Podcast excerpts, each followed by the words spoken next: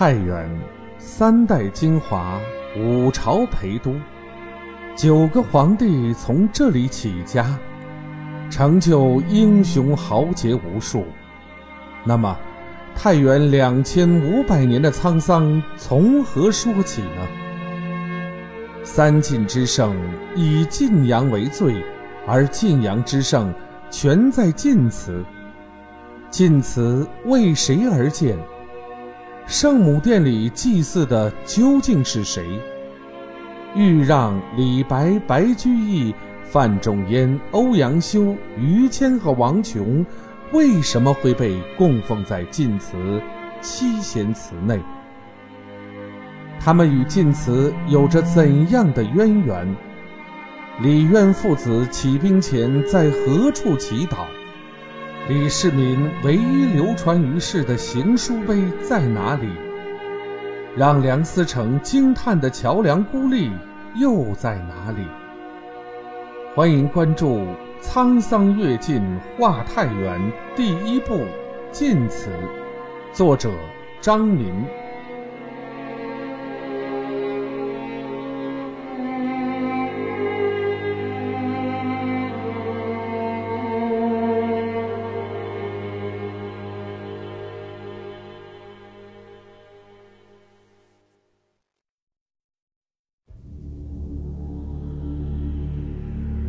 极具传奇神秘色彩的明代嘉靖八年状元罗洪先，曾为晋祠留下一首极为隐晦的诗：“玄瓮山中一派清，龙翻虎伏引真名。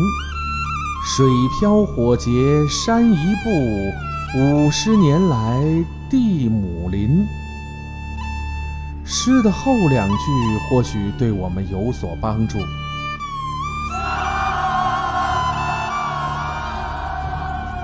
太平兴国四年，宋太宗攻灭北汉之后，火烧被称之为龙城的晋阳，拔龙角，钉龙脉。次年又引焚晋之水冲灌晋阳废墟。宋景德年间，太原地震，据说玄瓮山一步半里。一步用今天的说法，应当就是山体滑坡。玄瓮山之名源于山腹有一巨石，形如瓮形。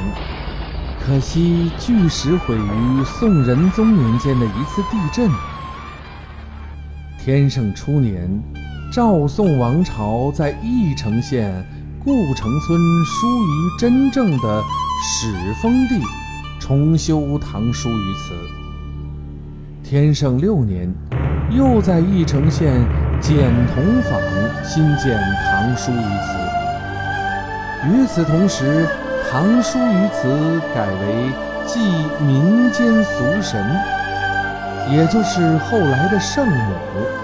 取代了疏于主祭神的位置，而天圣年间，距水漂火劫的太平兴国四年，恰好是五十年。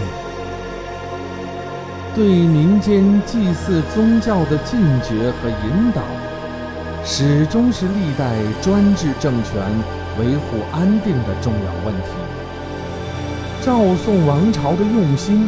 就是要从根本上改变或模糊晋祠山水人格化的表征，唐书于神灵，改变和铲除晋祠祭祀的主题思想，从而消除太原危及其统治、盛则后福、乱则先叛的心理基础。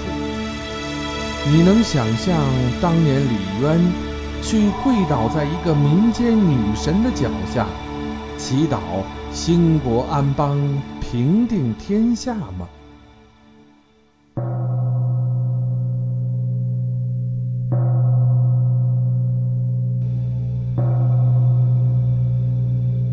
当年宋太宗平定晋阳之后，也曾效仿唐太宗。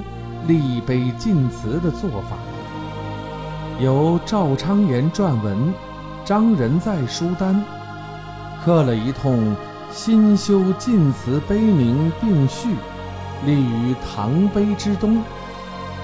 这就是后来人们所称的太平兴国碑。民间传说，当地人民痛恨宋太宗焚毁晋阳，暗中破坏，以致太平兴国碑几乎成了一块无字碑，并最终在清代失去了踪迹。圣母殿南方百余米。有王琼祠，祠前有两株古银杏树，相传是明代重臣王琼亲手所植。嘉靖初年，已经六十三岁的兵部尚书王琼获罪嫡庶绥德，这是他一生政治生涯中遭到的一次沉重打击。在绥德的五年里，王琼世态浮云，一笑看，产生了弃官归隐的念头。王琼的长子按照父亲的意思，于嘉靖五年，在晋水之滨修造了一座私家花园，园内遍植翠竹与水稻，花园以王琼之号为名。称作晋西园。第二年，王琼被恩准还籍为民。被贬五年的一代名臣终于得归故里。王琼在晋西园里山水怡情的田园生活，仅仅持续了近一年。嘉靖七年，因西北边事紧急。又被朝廷启用，授兵部尚书，督陕西三边军务。王琼又以七十高龄，为安定边防，驰骋西北疆场四年。嘉靖十一年，王琼死于吏部尚书任上，祀宫乡，建专祠晋西园之西。后来晋西园改为晋西书院。一九九二年，当时的太原市地方官员出于发展经济的考虑，在晋西书院旧址上重新修建了太原王氏祖祠——子乔祠。欢迎继续关注第六集《玄瓮山》。